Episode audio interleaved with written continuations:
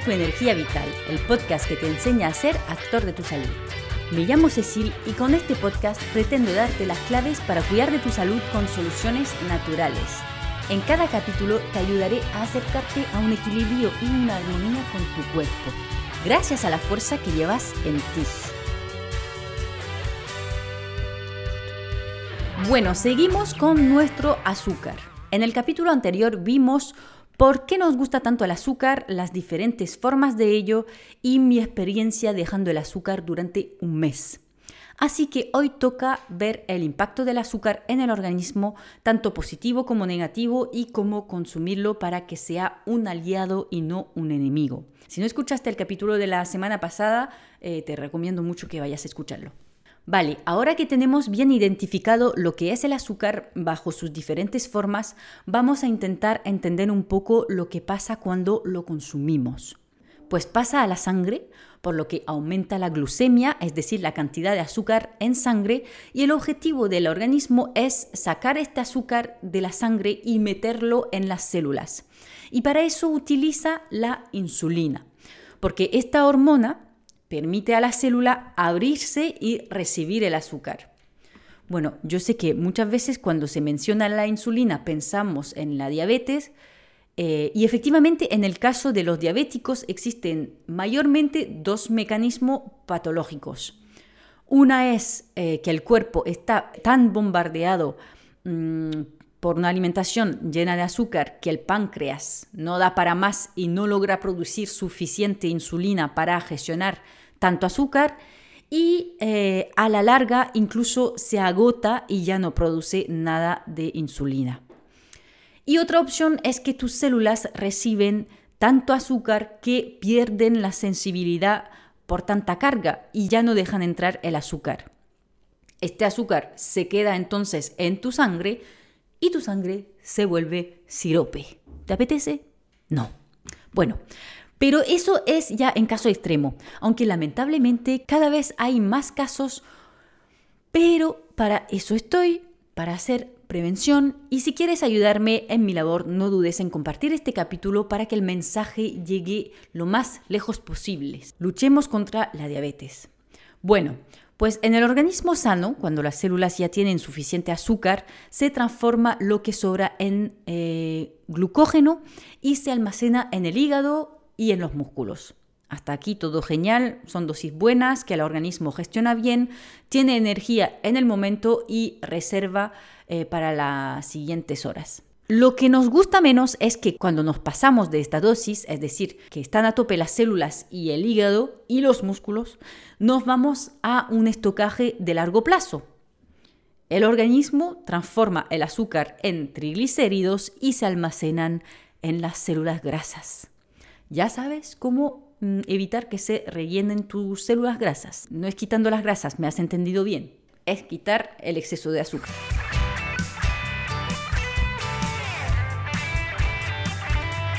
Veamos ahora lo que pasa a nivel cerebral cuando la sangre lleva azúcar por ahí. Creo que es importante centrarse un momento en este órgano porque es ahí donde ocurre nuestra dependencia al azúcar. Cuando llega la sangre cargada de azúcar, aparte de alimentar las células a nivel cerebral, activa el sistema de recompensa y por lo tanto desencadena la secreción de dopamina. ¡Ay, qué rica esa sensación! ¿Y sabes qué pasa? Que si te falta proteína en tu alimentación, te va a faltar dopamina, por lo que vas a tener una mala sensación y ansiedad por lo dulce porque una forma muy sencilla y rápida de compensar la escasez de proteína para producir dopamina es tomando azúcar. Pero claro, ojalá fuera todo tan bonito y sencillo. Primero, que como estás desesperado por consumir algo dulce, vas a tirar más bien por algo bien industrial y, con azúcar refinado. El problema es que como le metes una bomba de azúcar a tu cuerpo, se va a estresar y para estar seguro de lograr gestionar tanto azúcar, se va a poner a liberar mucha insulina, incluso demasiado, y entonces te va a bajar demasiado la glucemia, o sea, pasas de hiper a hipoglucemia y te da un bajón tremendo.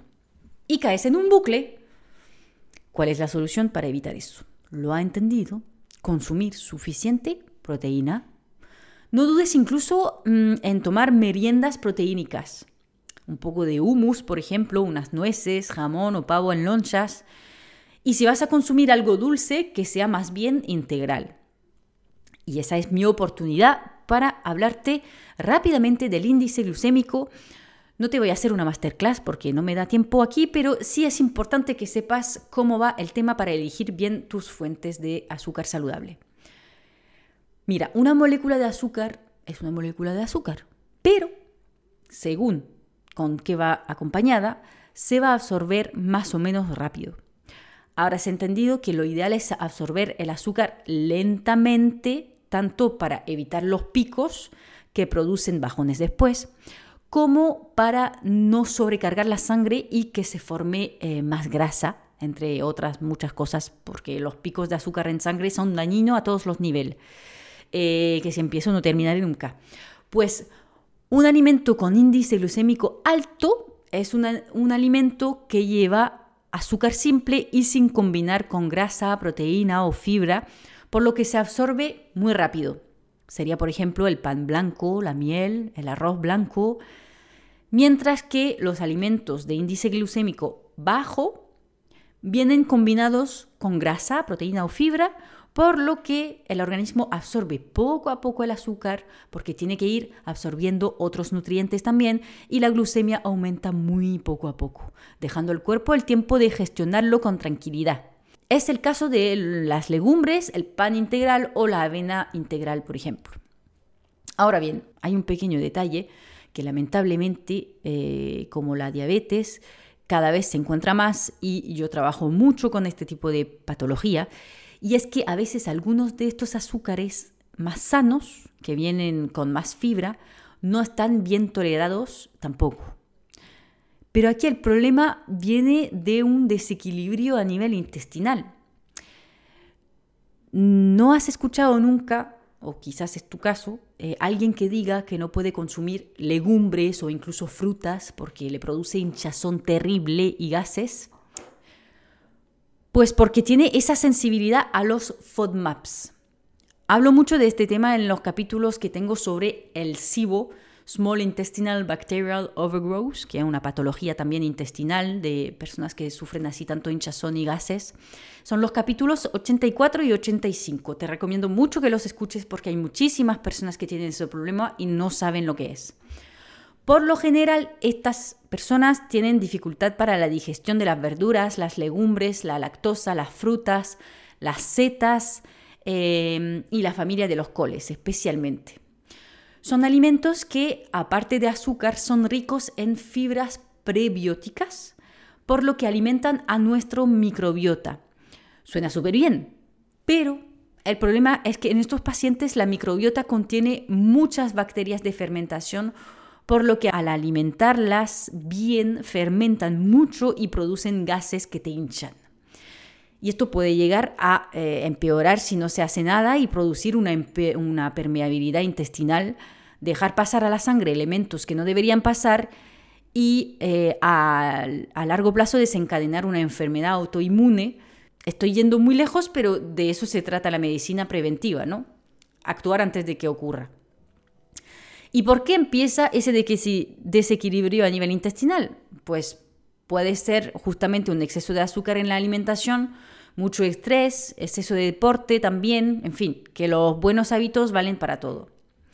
Habrás escuchado hablar de las dietas sin FODMAPs y efectivamente sirven de forma puntual y si están bien hechas para aliviar y a veces eh, acabar con estos problemas, pero no te recomiendo para nada que lo hagas eh, solo porque tiene también sus riesgos, así que si te sientes identificado con esta situación, contacta conmigo sin compromiso para que lo valoremos y quizás trabajemos en ello.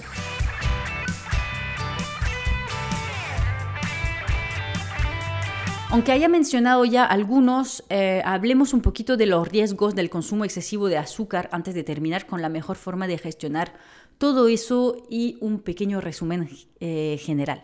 Bueno, ya hemos hablado de la diabetes tipo 2, que suele ir acompañada de un síndrome metabólico, porque los malos hábitos, hábitos suelen ser generales y por consecuencia impactará a muchos niveles.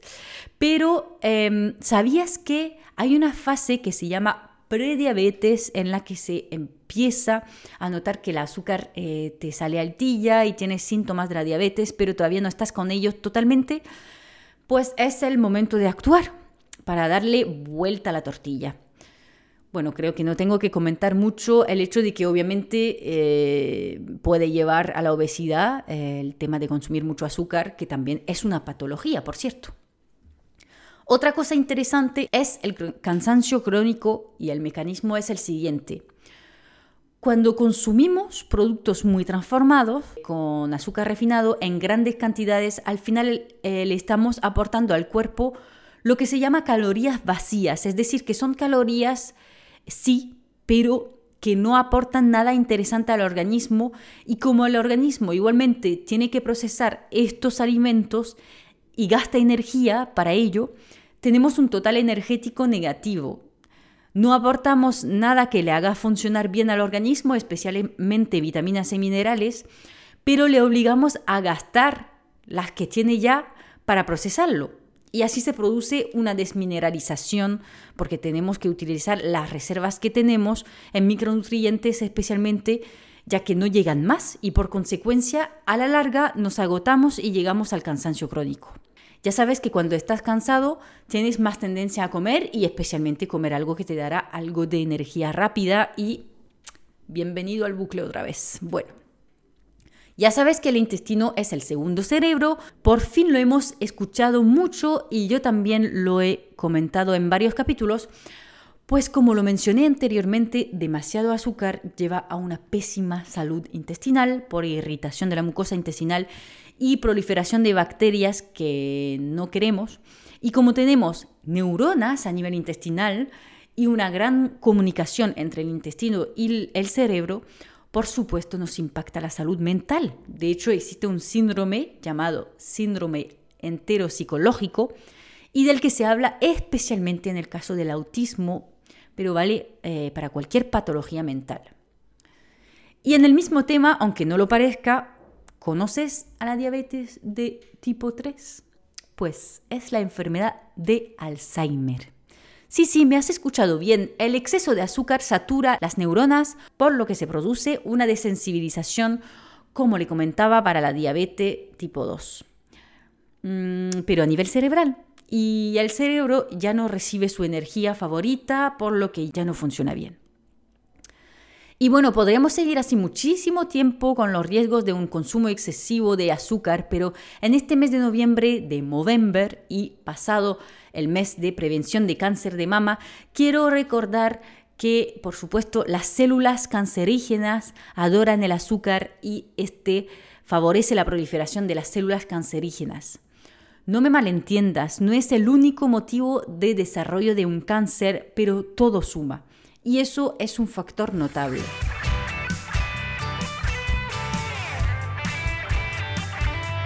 Finalmente, ¿cómo lo hacemos para utilizar el azúcar como un alimento y que no nos haga demasiado daño?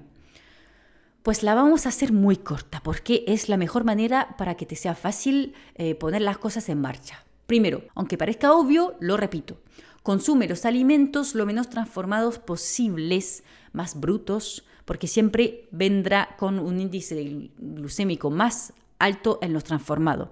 Así que así limitamos estos picos de azúcar en sangre. Lo segundo es que si vas a comprar productos preparados o incluso en latas, por ejemplo, vigila las etiquetas y no le hagas caso al marketing. Los industriales son buenísimos para hacerte ver un producto sano cuando son una basura. Lo que te decía del sin gluten pero que está lleno de almidón, por lo que el pico de glucemia te lo vas a comer igual. Pero también los colores de los paquetes, por ejemplo, las hojitas verdes que hace parecer todo natural. En fin, mm, lee las etiquetas y punto. Y finalmente aplica la regla del 80-20. No te digo que no consumas nunca azúcares de los no tan buenos.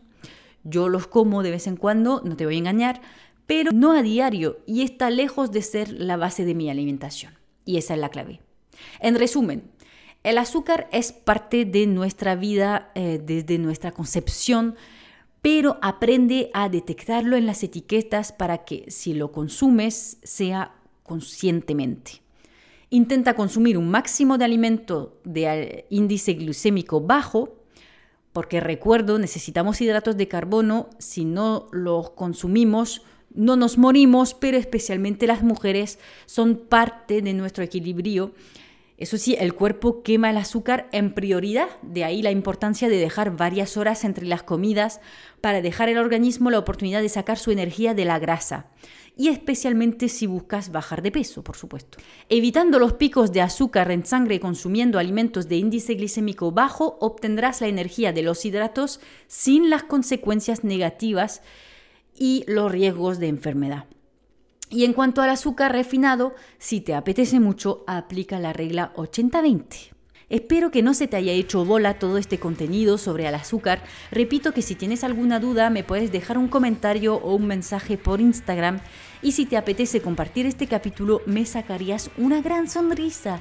El podcast es un trabajo enorme y me encantaría por lo menos que llegue a un máximo de personas eh, para cumplir mi misión de dar a conocer el poder de la naturopatía. Muchísimas gracias por escucharme y nos vemos en el próximo capítulo de Cuida tu energía vital. Chao.